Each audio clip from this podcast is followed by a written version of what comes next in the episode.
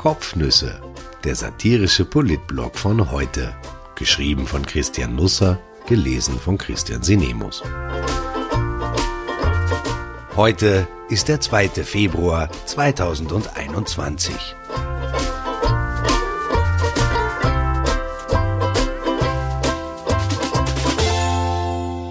Ritt über die Rasierklinge. Volles Risiko, was gestern hinter den Kulissen lief. Ich will vorausschicken, ich habe mich nicht in allem geirrt gestern. Soweit muss Gerechtigkeit gehen. In meiner Geschichte über die Pressestunde etwa hatte ich mich abfällig über den Teppichboden im Atrium des ORF-Zentrums geäußert.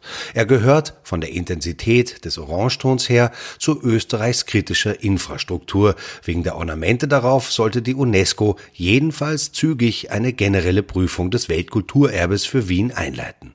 Aus den Rückmeldungen aus ORF-Kreisen schließe ich, dass ich mit meiner Meinung nicht alleine bin. Da in Österreich jede Textilfaser eine eigene Geschichte zu erzählen hat, gibt es auch eine Biografie zum Bodenbelag und in diesem Fall ist sie hochflorig. Es begann damit, dass die damalige Generaldirektorin Monika Lindner, die dem Haus von 2002 bis 2006 vorstand, einen neuen Teppichboden für das Atrium wollte. Die beauftragte Innenarchitektin wählte zwei Modelle aus, die farblich und auch sonst gut passten, bekam dann aber Zweifel. Kann man einer Generaldirektorin von Rang tatsächlich nur zwei Vorschläge für die Gestaltung eines so kriegsentscheidenden Raumes vorlegen? Sie trug ihrem Team also auf, ein drittes Teppichmuster Muster auszusuchen, das aber sollte so hässlich ausschauen, dass es niemals in Betracht gezogen werden könnte. Der Daseinszweck des Schaustückes sei einfach, der Schönheit der anderen beiden Modelle noch mehr Geltung zu verleihen. Sie ahnen, was passierte. Lindner verliebte sich in Farbe und Ornamente. Keiner der Herren wagte es zu widersprechen, und so wurde also das Atrium in Orange getaucht. Die Pressestunde mit Michael Ludwig, über die ich Ihnen gestern hinterrücks ein paar Informationen zukommen ließ, erreichte dann 222.000 Zuschauer, was ziemlich viel ist. Kanzler Sebastian Kurz fand am 15. November nur 179.000 Interessierte. Danke fürs Einschalten. Damit Sie die Dimensionen erahnen, Claudia Dannhauser und ich hatten am Sonntag gleich viel Seher wie Rosamunde Pilcher Federn im Wind ein paar Stunden später und da ging es wirklich um große Gefühle. Ich sage nur Errol Sander und Mark Keller. Wir hatten aber auch deutlich mehr als der ABC-Bär, gar nicht zu reden von Servus Kasperl. Wenn im Kontrastprogramm zur gleichen Zeit nicht die Viererbobs der Herren in Innsbruck talwärts gefahren wären, dann hätten wir noch mehr Sendungen geputzt. Aber es war auch so gut. Man weiß ja, dass Viererbob in Österreich Nationalsport ist. Neben Fidschi-Gogaln natürlich. Bald können wir ja jetzt alle wieder raus, um Viererbob zu fahren. Die Regierung gab gestern Abend bekannt, dass sie Österreich ab dem 8. Februar etwas lockerer machen will. Ich gebe unumwunden zu, dass ich das so nicht erwartet hatte. In meiner gestrigen Kopfnuss war davon die Rede, dass die angepeilten Öffnungen eher nicht kommen und wenn, nicht viel hermachen werden. Das aber stellte sich als Irrglaube heraus. Falls Sie also schon Protestplakate gemalt haben, weil ich Sie auf die falsche Fährte gelockt hatte, tut mir das leid. Die Pressekonferenz der Regierung verzögerte sich gestern um gut zwei Stunden. Angepeilt war 16 Uhr, es wurde dann 18.04 Uhr daraus. Fast neun Stunden lang hatte die Koalitionsspitze vorab mit einem Expertenstab der Opposition den Landeschefs, nennen wir es einmal, beraten. Ich denke, es leuchtet ein, warum. Die Regierung geht volles Risiko, all in. Wenn das scheitert, was gestern als Plan angesagt wurde, dann werden wir den Lockdown, den wir momentan haben, spätestens Ende Februar als goldene Zeit der Freiheit in Erinnerung haben. Es wird ein Ritt auf der Rasierklinge, sagte der steirische Landeshauptmann Hermann Schützenhöfer irgendwann zwischendrin. Es war das Zitat des Tages, es wird das Motto der nächsten Wochen. Ehe ich ein bisschen darauf eingehe, was da gestern passierte, möchte ich vorausschicken, ich bin sehr für Öffnungen. Alles soll aufgehen. Vor allem die Schulen natürlich, auch die Geschäfte, die Lokale, von mir aus auch die Friseure. Mir geht die Reisefreiheit ab, aber auch der Abend im Beisel, im Gastgarten, im Restaurant. Ich hätte gerne die Chance ins Theater, ins Kino zu gehen. Ich mag meine Familie grundsätzlich und nehme jetzt einmal kaltschnäuzig an, das ist auch umgekehrt so. Aber hin und wieder auch andere Leute zu treffen, wäre jetzt schon auch nicht verkehrt. Mir geht die Krise auf die Nerven. Sie schlägt auf meine Laune, sie fesselt und bremst mich. Ich würde ihr gerne sagen, dass sie sich zum Teufel scheren soll, aber mein Bauch flüstert mir seine Meinung zu den nun geplanten Lockerungen zu und die lautet Hui. Gestern ab 9 Uhr früh saßen die Experten als erstes mit der Regierung an dem großen, viereckigen Tisch im Kanzleramt. Es war dieselbe Runde wie vor rund zwei Wochen und die Bedenken und Sorgen hatten nicht abgenommen in der Zeit, im Gegenteil. Die deutsche Virologin Dorothee von Leer, die an der Med-Uni Innsbruck lehrt, der Virologe Andreas Bergthaler von der Österreichischen Akademie der Wissenschaften, Oswald Wagner, Vizedirektor der Med-Uni Wien und Herwig Ostermann, Chef der Gesundheit Österreich, nahmen sich auch diesmal kein Blatt vor dem Mund. Die Sitzung war nicht öffentlich. Der Kanzler sollte die Meinung der Experten später so zusammenfassen. Der sicherste Weg aus epidemiologischer Sicht wäre, den Lockdown aufrechtzuerhalten. Politisch entschied er anders. Oswald Wagner gab zunächst einen Überblick über die gegenwärtige Situation. Die Mutationen steigen rasant, sagte der Mediziner. Der Anteil der Britenvariante am Infektionsgeschehen lag in Wien vor drei Wochen noch bei sieben Prozent, vor zwei Wochen bei zehn Prozent, letzte Woche bei 20 bis 30 Prozent, heute bei über 40 Prozent. In der kommenden Woche wird die Mutante die vorherrschende sein. Sie ist um einiges ansteckender als die klassische Version, die uns 2020 versüßte. Andreas Bergthaler bestätigte, in Wien, Niederösterreich und im Burgenland herrschte die britische Variante vor, in Tirol aber etwa sei die südafrikanische dominant. Das würden auch die Tests in den Kläranlagen bestätigen. Die Datenbasis sei besser als noch vorige Woche, aber immer noch nicht auf Orte herunterzubrechen. Man sehe aber auch im Burgenland, wie sich die britische Mutante ausbreite. Vor vier Wochen betrug der Anteil noch 1,7 Prozent, nunmehr liege man bei 37 Prozent. Als Dorothee von Leer mit ihren Ausführungen begann, wurden die Sorgenfalten noch tiefer. Am Kopf der Tafel saß Kanzler Sebastian Kurz, Vizekanzler Werner Kogler und Gesundheitsminister Rudolf Anschober. Die südafrikanische Variante könnte uns eventuell noch Sorgen bereiten, sagte von Leer. Es war wohl eine grobe Untertreibung, denn Menschen, die bereits geimpft sind oder die Krankheit durchgemacht haben, sind gegen die Mutante weniger bzw. überhaupt nicht geschützt. Das heißt, alle, die Covid schon hatten, könnten ein zweites Mal erkranken. Zudem erscheine die Wirkung der derzeit angebotenen Impfstoffe also zumindest zweifelhaft. Vielleicht nutzen sie gar nichts. Die Situation wird wohl in Richtung Influenza laufen, wo jährlich Impfstoffe angepasst werden müssen, schätzte die Virologin. Es gab schon hoffnungsfrohere Prognosen. Herwig Ostermann konnte die Stimmung auch nicht mehr merkbar heben. Die Mutanten stoßen momentan auf geringere Mobilität, sagte er. Daher würde man noch keine Explosion in den Zahlen sehen. Man darf sich von der jetzigen Situation aber nicht täuschen lassen. Zahlen fallen immer, wenn eine Mutante von einer Wildvariante übernimmt. Genau in dieser Situation sind wir gerade. Um es zu verdeutlichen, genau in dieser Situation sind wir nicht nur gerade, genau in dieser Situation öffnen wir. Die Experten blieben sitzen. Um 11.30 Uhr wurde die Opposition auf den Monitor im Sitzungszimmer zugeschaltet. Dazu Sigi Maurer und August Wöginger, die Clubchefs von Grünen und ÖVP.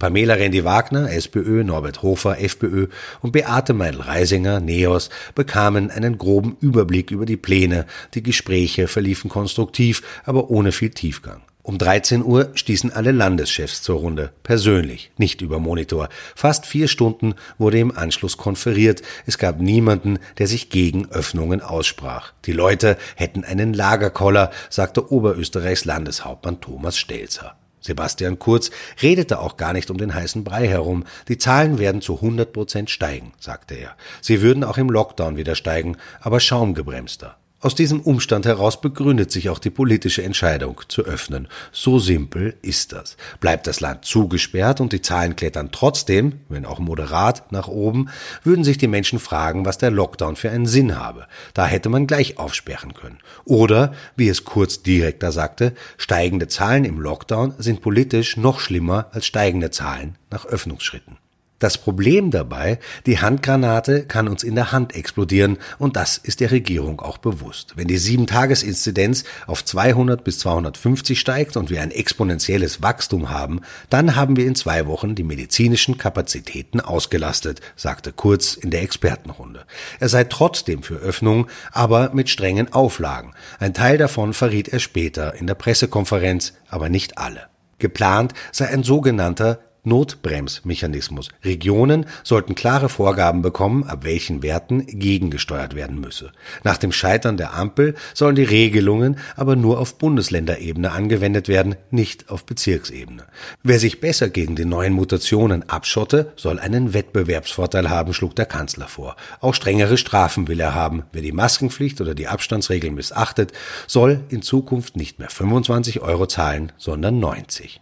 Die Ergebnisse begannen in Wien einzusickern. Knapp nach 18 Uhr traten schließlich Kurz, Anschober, Schützenhöfer, Wiens Bürgermeister Michael Ludwig und Med-Uni-Vizerektor Oswald Wagner zur Pressekonferenz an. Dieselben fünf Männer auf denselben fünf Plätzen wie vor zwei Wochen. Sie redeten in derselben Reihenfolge. Vizekanzler Werner Kogler fehlte auch diesmal. Er ist auch morgen nicht dabei, wenn in zwei weiteren Pressekonferenzen Details zu Maßnahmen verkündet werden.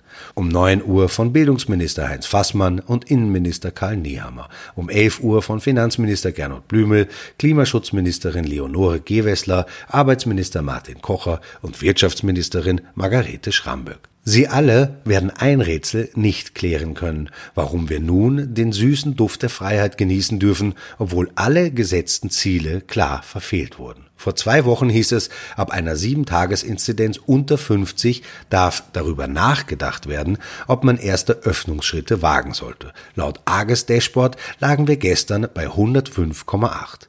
Mein Mathematik-Schulunterricht ist ja schon ein Zeitalter her, aber ich glaube, das ist mehr.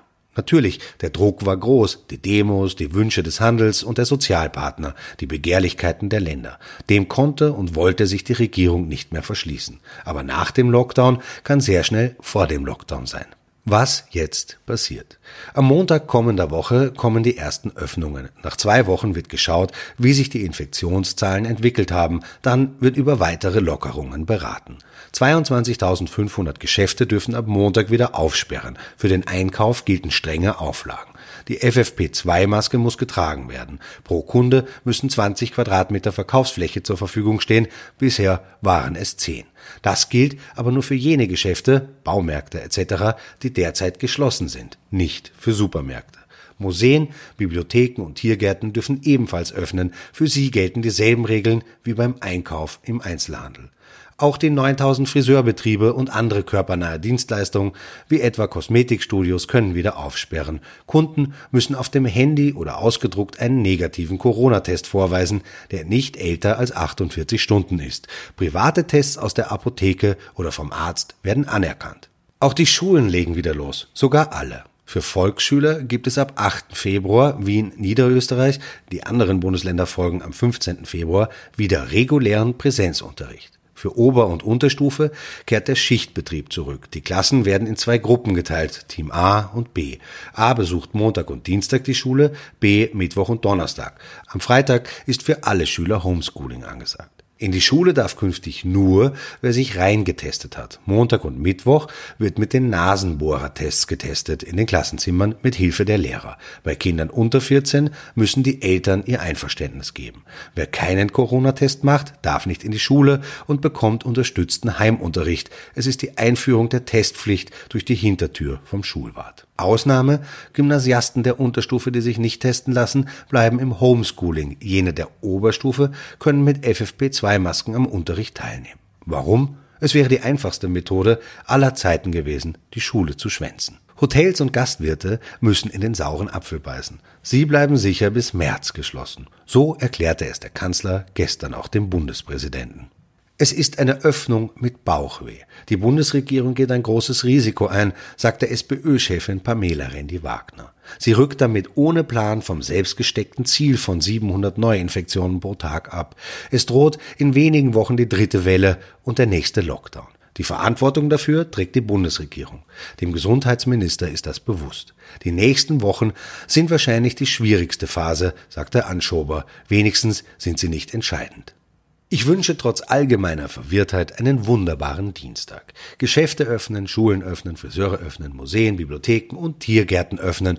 Tagsüber dürfen sich wieder zwei Haushalte treffen. Die Ausgangsbeschränkungen gelten nur mehr zwischen 20 und 6 Uhr. Ich fürchte, für viele Menschen wird es Klick machen im Kopf. Für sie ist der Lockdown beendet. Die Warnungen werden nur mehr aus der Ferne wahrgenommen werden. Möge die richtige Farbe des Teppichbodens in den nächsten Wochen unsere größte Sorge sein.